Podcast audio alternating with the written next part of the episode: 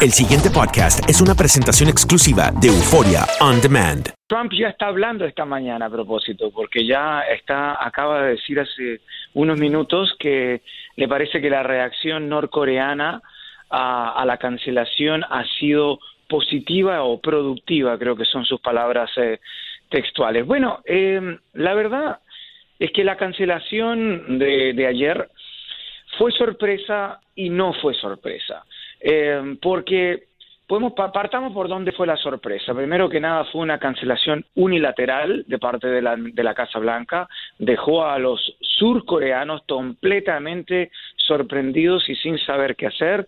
Eh, de hecho, como, como ustedes estaban mencionando recién, los norcoreanos habían citado a periodistas estadounidenses incluso para presenciar la destrucción del sitio de pruebas atómicas eh, video del cual incluso se dio a conocer ayer cómo, se, cómo, cómo estas, estas instalaciones explotaban. De todas maneras, el presidente Trump envió esta carta que de alguna manera es un poco contrastante. Primero que dice que eh, dice que el diálogo que tenían era maravilloso, eh, agradece, dice que fue un gesto hermoso la, la liberación de esos tres rehenes estadounidenses, pero eh, pero después dice que, citando la hostilidad de parte del gobierno norcoreano en declaraciones recientes, pensó que era inapropiado tener esta reunión y amenazó diciendo que obviamente nuestra la capacidad nuclear de Estados Unidos es tan grande que ojalá no tenga que ser utilizada nunca.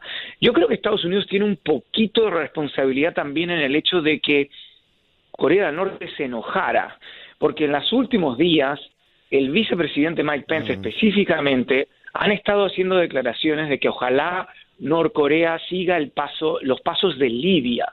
Recordemos que Libia, el ex eh, líder Muammar Gaddafi, eh, abandonó un plan nuclear, pero recordemos que fue terminó eh, siendo derrocado por fuerzas populares y terminó siendo asesinado en plena calle, recordemos, por su propio pueblo. En una, entonces a los norcoreanos no les gustó mucho este diálogo. Pero de todas maneras, como ustedes dicen, aquí, eh, y si bien me pareció escuchar al, integrarme, eh, Estados Unidos no ha obtenido absolutamente nada por ahora, aparte de la liberación de estos tres rehenes, que sí es un, es un paso importante, pero no ha habido grandes avances. Y, y las señales de que esto no iba bien es que hace un par de semanas se suponía que funcionarios de ambos gobiernos se reunían en Singapur para planificar esta cita cumbre y los norcoreanos no fueron.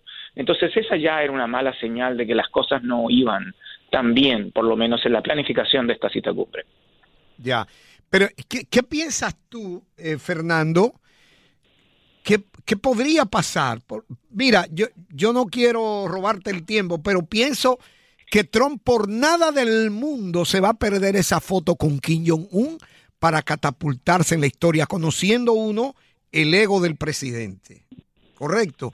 Ahora, ¿cómo retornaría todo para volver a un, a un camino de armonía? Bueno, yo estoy totalmente de acuerdo contigo en ese sentido. Eh, el, el, ego de este presidente es bastante grande, pero sin embargo yo creo y yo lo dije en algún programa radial por ahí también, eh, cuando yo no sé si el presidente se merezca el, premio Nobel como nos hemos reído, Obama no se lo merecía cuando se lo dieron tampoco, pero no había hecho nada cuando le dieron el premio Nobel, pero eh, Trump sí se merecería cierto crédito si es capaz, me parece a mí, si es capaz de lograr una real desnuclearización de Corea del Norte y quizás, de hecho, ya el, el, hecho de que ambos países se hayan mostrado dispuestos a, ponerle fin oficial a una guerra que extraoficialmente tiene ya cinco décadas o seis décadas, eh, yo creo que sería un logro para su administración. Yo creo que él lo que está buscando es ese logro diplomático que lo distinga de todos los otros presidentes que vinieron antes de él y que sí sería un logro diplomático. Eh, el tema es cómo volver a la mesa de las negociaciones. Da la impresión que los norcoreanos efectivamente sí quieren estar en la mesa de, de negociaciones.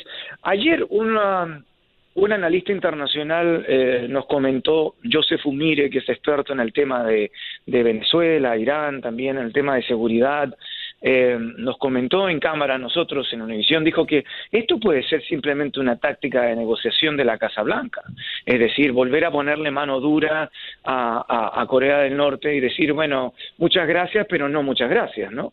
Así es que Claro, pero yo, yo estoy de acuerdo contigo. Yo creo que Trump le gustaría tener esa cita. Él se ha empecinado ahora. Ah. Pues, acuérdate, cómo empezamos este diálogo hace unos meses, diciéndole gordito, diciéndole eh, hombre cohete, y ahora estamos ahora está agradeciéndole hermosos gestos y que teníamos un diálogo maravilloso y qué lástima que se pierda y que es una oportunidad perdida.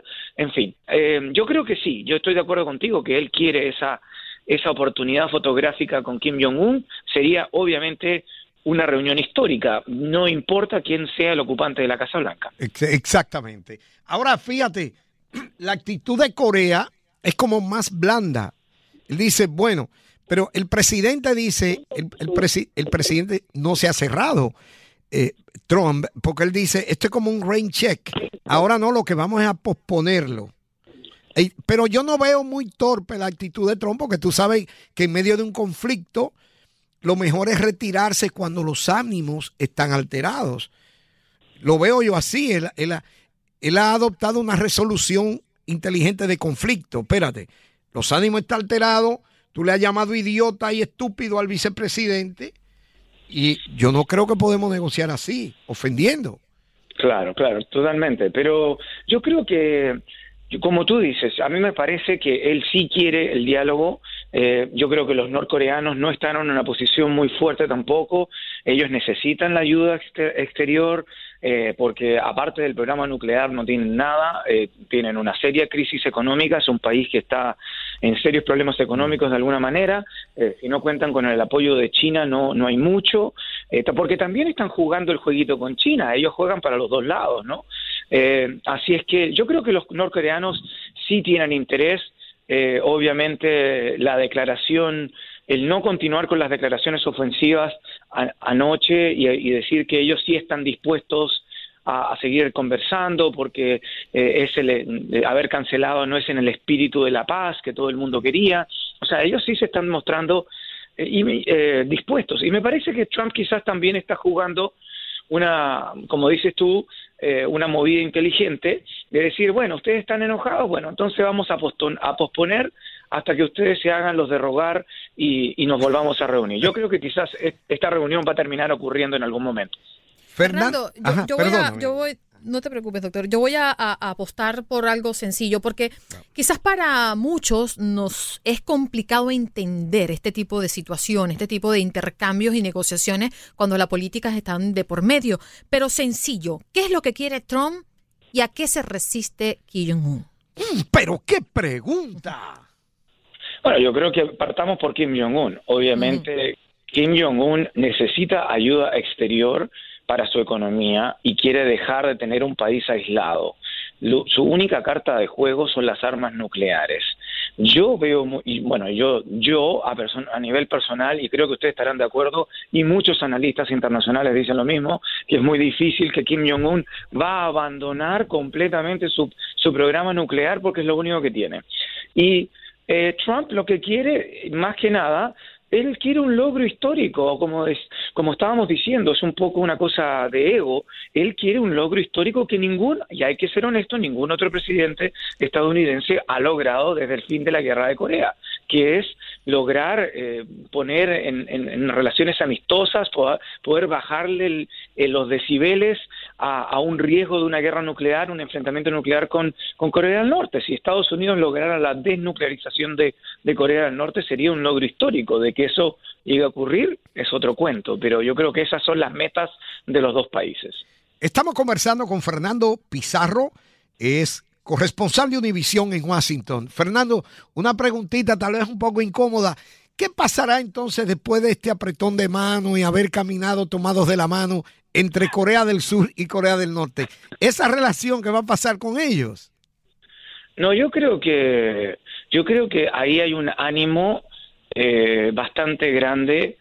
Yo, yo tuve la fortuna una, una sola vez eh, de estar en Corea del Sur. Eh, me quedé con las ganas de ir a la zona desmilitarizada. Y es un país muy, eh, realmente muy avanzado, ha progresado muchísimo. Y yo creo que ellos están siempre, Seúl está bajo la amenaza no solo de las armas nucleares, de los cañones de Corea del Norte que están ahí nomás, ahí nomás, ni a, ni a media hora de, la capital de, de, Corea del Sur. Yo creo que ellos quieren, ellos quieren poder quizás no sea una reunificación de las Coreas me parece imposible. Pero yo creo que ellos quieren tener una relación más amistosa y no vivir con la amenaza constante de la, de la invasión y de las, y de las eh, tú sabes, de, la, de la, amenaza, ¿no? De, una guerra Con, con, con, sus primos realmente, sus hermanos, sus familias, que todavía décadas después terminan separadas piénsalo cómo sería si un país piensa piensa en las Alemanias nomás hasta hace unos años aunque la amenaza de guerra durante la Guerra Fría no era tan fea como como es ahora con Corea del Norte, pero pero piensa en eso nomás. Yo creo que eso es lo que quieren, ¿no? Lograr una relación más amistosa, más fluida entre dos países eh, hermanos realmente, que fueron una sola nación antes, ¿no? Bueno, y lo, lo que pasaba en los Balcanes, Croacia, Serbia, ah, Bosnia, Herzegovina, todos matándose ahí eh, en la misma zona. Eh, Terrible, bueno. Sí, pero ahí había problemas religiosos también, y, eran, por supuesto, ¿no? Que, es una pena, pero, pero bueno, países que se desmembraron completamente por temas religiosos y étnicos. El pasado podcast fue una presentación exclusiva de Euphoria On Demand. Para escuchar otros episodios de este y otros podcasts, visítanos en euphoriaondemand.com.